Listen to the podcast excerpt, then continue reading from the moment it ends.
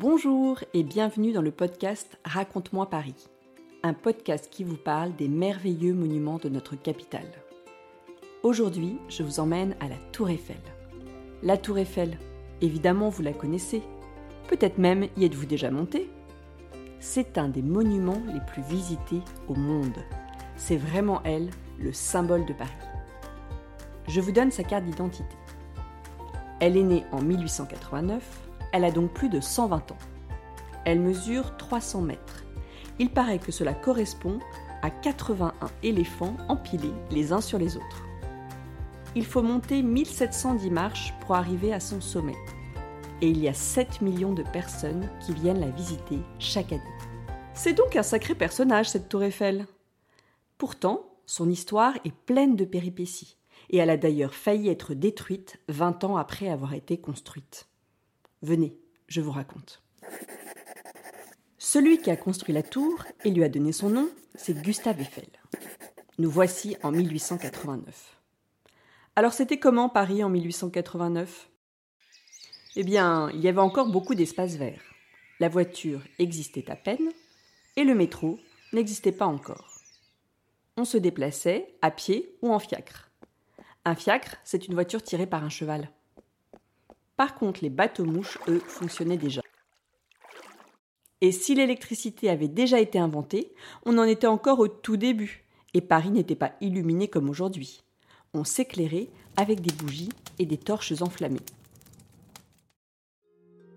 Au niveau des monuments, il y avait déjà le Louvre, mais sans la pyramide, la cathédrale de Notre-Dame, le Panthéon et l'Arc de Triomphe. C'était déjà très beau Paris. Gustave Eiffel était un ingénieur, c'est-à-dire qu'il a reçu une formation scientifique et technique qui lui permettent d'imaginer et de faire des constructions.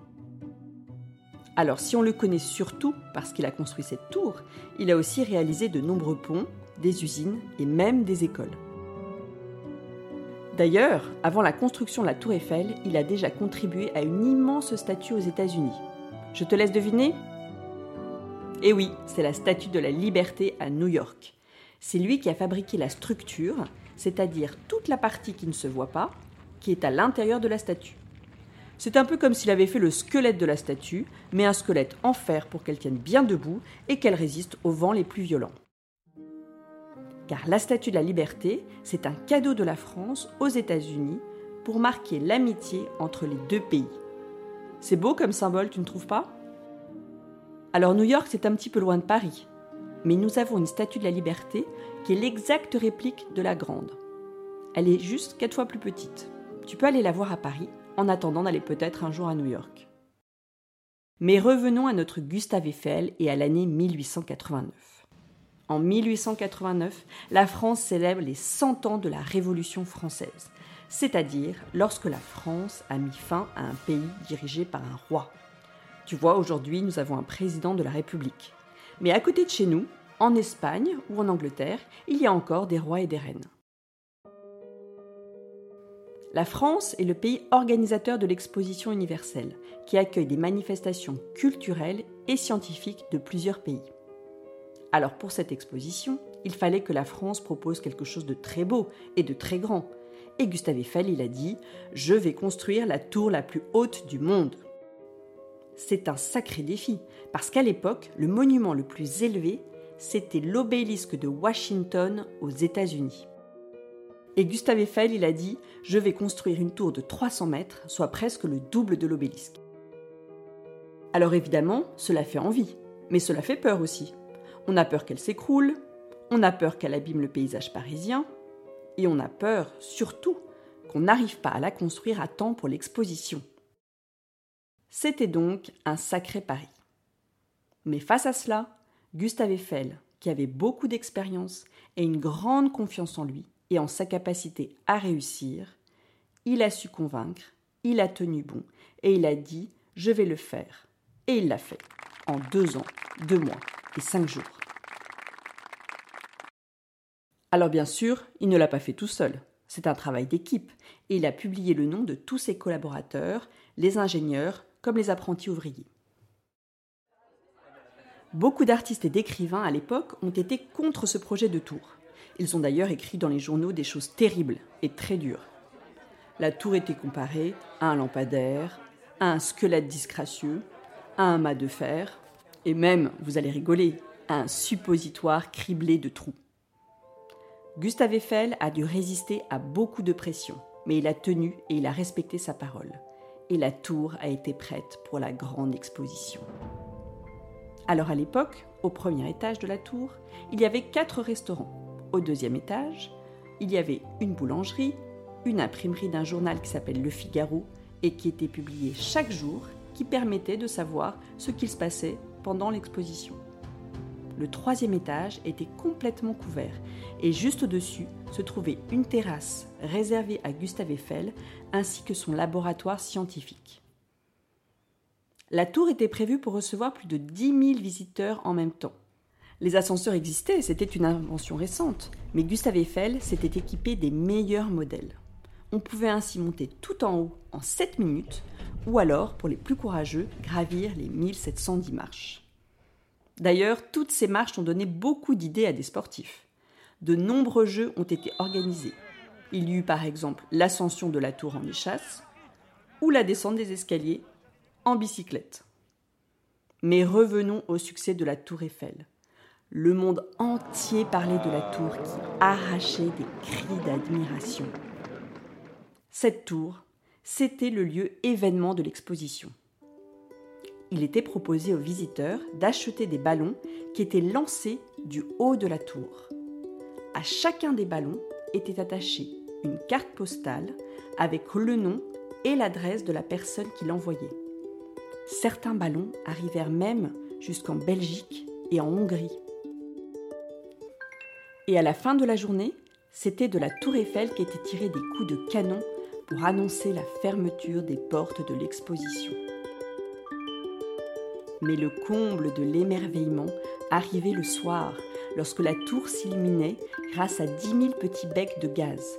C'était magique de voir cette tour Eiffel illuminer Paris tel un phare car je rappelle qu'à l'époque, il n'y avait pas encore d'électricité. Il y eut plein d'étrangers qui sont venus voir la tour. On n'en avait jamais vu autant à Paris. Parmi les personnes célèbres qui vinrent visiter la tour Eiffel, il y eut le roi de Grèce, la reine d'Espagne, des princes japonais et chinois, mais également Sarah Bernard, une célèbre actrice, et Buffalo Bill, un célèbre cow-boy américain. Donc vous l'avez compris, le succès de la tour Eiffel est incroyable. Alors évidemment, à peine l'exposition fermée, il y eut des tentatives de construction de tours rivales. Les Anglais lancèrent un concours pour faire une tour de 355 mètres. Ils échouèrent dans leur projet. C'est après la mort de Gustave Eiffel qu'aux États-Unis, deux tours dépassèrent en hauteur la tour Eiffel. Il y eut la tour Chrysler, avec ses 313 mètres, suivie de l'Empire State Building et ses 378 mètres. Alors tandis que certains tentaient de construire une tour plus haute, Gustave Eiffel débordait de projets et d'imagination. Surtout, il ne voulait pas que sa tour soit détruite. Car je rappelle qu'au bout de 20 ans, elle devait disparaître. Très vite, il décida d'en faire un véritable laboratoire scientifique. Dès 1889, un important service de météorologie est installé en haut de la tour les observations étaient publiées quotidiennement. C'était très nouveau à l'époque, car on ne pouvait pas connaître la météo comme aujourd'hui. Grâce à cela, les cultivateurs purent rentrer leur récolte à temps, les navigateurs étaient prévenus des tempêtes, et les aviateurs pouvaient mieux comprendre le fonctionnement du vent. La tour Eiffel va devenir aussi le lieu de développement des nouveaux moyens de télécommunication. Pendant la Première Guerre mondiale, la tour permet l'émission et la réception de messages codés en morse. C'est ainsi que des espions furent démasqués et des attaques déjouées. La première transmission radio aura lieu entre le Panthéon et la tour, et les premiers essais de télévision se font à la tour Eiffel.